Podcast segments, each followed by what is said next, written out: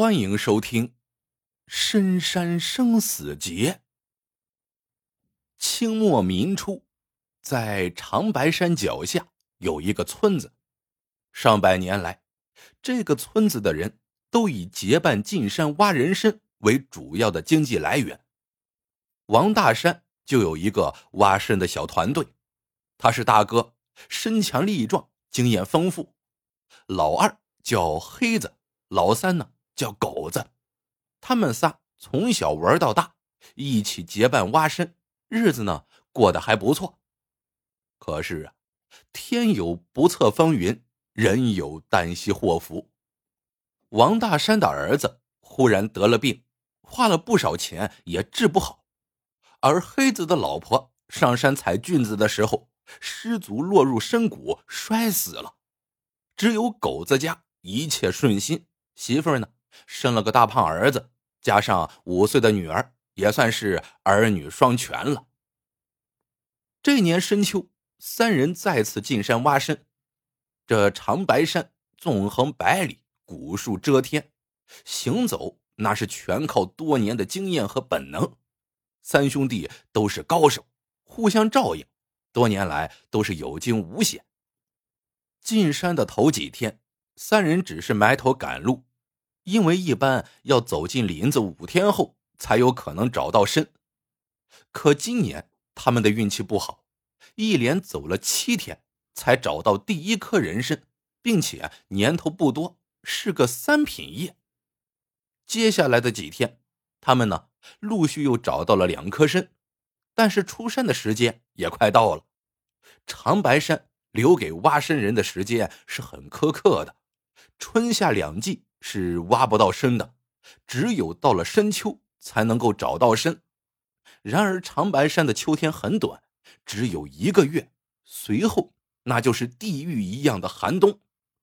当白毛风吹起来，那就是神仙也别想在旷野里活命。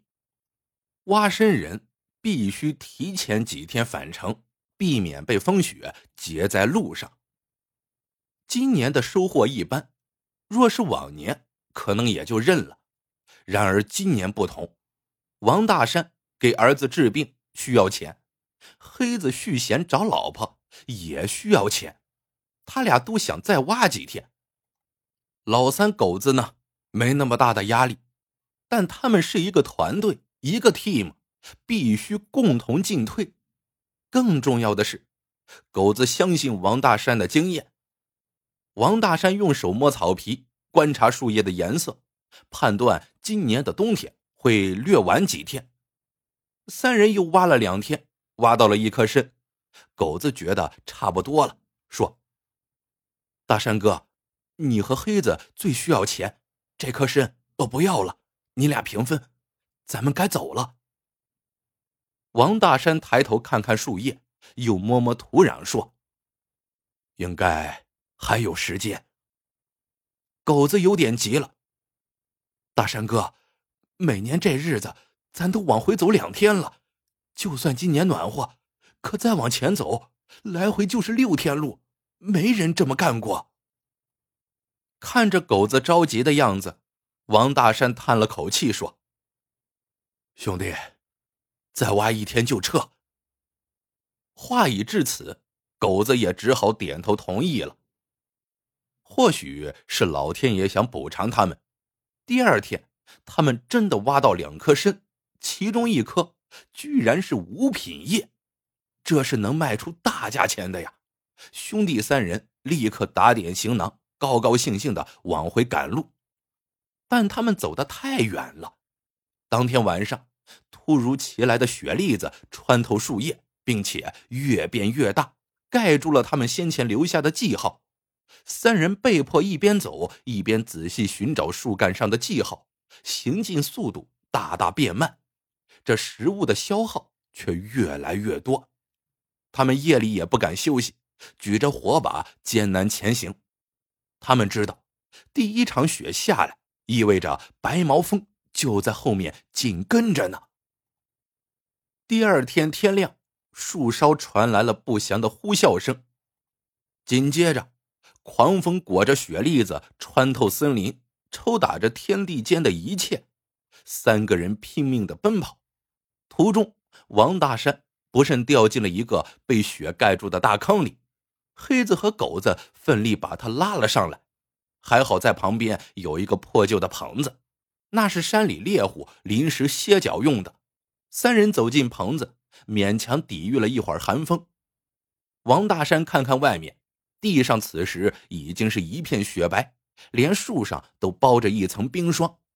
他脸色阴沉，刮了刮树上的冰霜，说道：“找不到路了。”黑子抱着头，一言不发。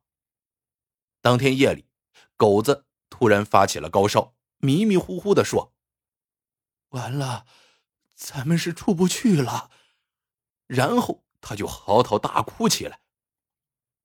老二黑子咬牙说：“放心，我就是背。”也要把你背出去。王大山哼了一声，把食物清点了一下，然后解下酒壶递给狗子：“暖暖身子吧。”狗子喝了一大口，很快就睡着了。不知过了多久，狗子被一团雪砸在脸上，惊醒了，发现四处一片黑暗。他正要起来，忽然听见黑子的声音。狗子是不是醒了？王大山说：“放心，酒里我下药了，他没这么快醒。”狗子一惊，一动不动的继续装睡。那两个人都站在暗处，手里的刀闪着寒光。狗子下意识的悄悄摸摸腰间，果然，腰里的防身匕首已经没有了。黑子问。大哥，这么干真行吗？王大山冷冷的说：“你后悔了？进山前你可比我积极。”黑子说：“我听大哥的。”王大山说：“就按之前说的，他老婆归你，儿子归我。这样一来，你有了老婆，我也有后了。医生说我儿子……”八成是不行了。黑子又问：“这不会有啥问题吧？”王大山说：“能有啥问题？狗子死在山里，他老婆还年轻，不改嫁怎么活？他儿子还不到一岁，啥也不知道，我养大就是我儿子。”黑子说：“那他女儿呢？”王大山说。你养着吧，你反正也没孩子，他老婆给你再生个儿子，你就儿女双全了。要实在不愿意养，你就趁他媳妇儿不注意，带进城给卖了。黑子看了看狗子，问道：“不用杀他？”王大山摇摇头说：“不用脏了咱手，他生着病，又没有粮食，死定了。趁风雪小。”快走吧！两人离开窝棚，消失在了风雪里。狗子半天都没动弹，泪水顺着脸颊横流。他没有想到，自己相交多年的兄弟竟是这样的人。他四处搜寻，食物都没了，但他意外的发现，王大山睡觉的干草上有一颗人参。估计是王大山睡觉的时候从怀里滑落的，是最小的一颗，所以没被发现。狗子摇摇晃晃的站起来，咬着牙向外走。他对自己说：“绝对不能死，他要回家，他绝不能让妻子嫁给一个畜生，更不能让儿子成为另一个畜生的儿子。还有他那乖巧的女儿，如果真的给卖给了人贩子，会落到什么下场？”他不敢想啊！他支撑着虚弱的身体，冲进了风雪中。狗子不知道自己跌倒过多少次，每一次跌倒，他都觉得自己再也站不起来了。但只要他一合上眼睛，就会看到妻子那俊俏的脸庞，以及一双儿女那可爱的脸蛋复仇的怒火一次次把他烧醒。他啃一小口人参。挣扎着爬起来，继续向前走。风雪时大时小，脚印早就被掩盖了，但树上刀刮的痕迹却能够看得见，那是王大山和黑子寻找标记时干的事。狗子沿着刮过的痕迹向前走，他打定主意，即使走不出去，也要尽可能的追上，趁他们不备，能杀一个是一个。现在能保护家人的只有自己了。当狗子跌跌撞撞的走出树林的时候，意识越来越模糊。他看到前面有个木屋，冒着炊烟，于是挣扎着走过去，只敲了一下门，就颓然倒地。狗子在猎户家里足足昏迷了五天五夜，醒来时马上就要走。猎户骂他不要命了。并告诉他，他走出来的方向和他进山的方向有偏差，就算是骑马回去，也要走上十天。以他现在的身体，也没法骑马。狗子哭着把他必须马上回去的原因告诉了猎户。猎户听完，牵出自己的马，说：“我送你回去。”十天后，狗子终于赶回到了村里，村里空荡荡的。一改往日的热闹，自家的房门也紧闭着。狗子的心里慌了，难道自己回来晚了？他拼命砸门，带着哭腔喊道：“媳妇儿，我回来了，开门呐！”这时，村口一阵喧哗，一群男人疲惫不堪的走进村子，领头的正是黑子。狗子两眼喷火，冲上去就是一拳。黑子晃了晃，应声倒地。周围人急忙拉住他说：“干嘛呢？狗子，你疯了！”狗子暴跳如雷：“这是个披着人皮的畜生！还有王大山，王大山呢？给我滚出来！我跟你拼了！”有几户人家听到声响，打开了门，只见王大山的媳妇儿走出来说：“狗子，你回来了。”你大山哥呢？这时，狗子忽然看见自己的媳妇儿抱着儿子，拉着女儿从王大山家走出来，他一下子瘫倒在地，爬过去抱住自己的女儿，看着媳妇儿问道：“你们都还好啊？”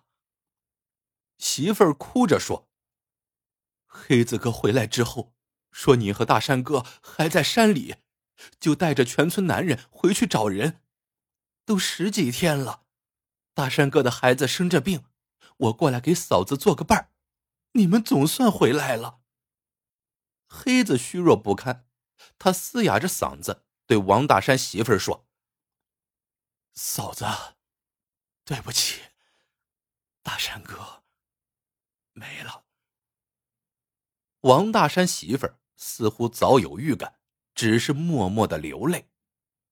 狗子此时怒火中烧，黑子，你装什么好人？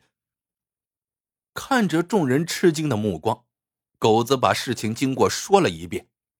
可出乎狗子意料的是，大家并没有表现出任何悲愤的神情。这时，村长走过来说：“狗子，这是大山写给你的，你看看吧。”那是一张草纸，字是用炭条写的，歪歪扭扭的，其中有好多字还是用画代替的。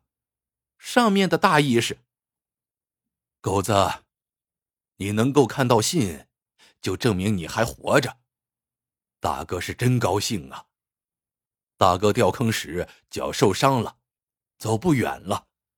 大哥知道你也走不动了，黑子还有机会。”可他若带着咱俩，也得死。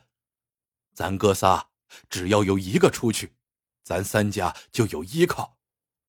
可大哥希望你也能活着。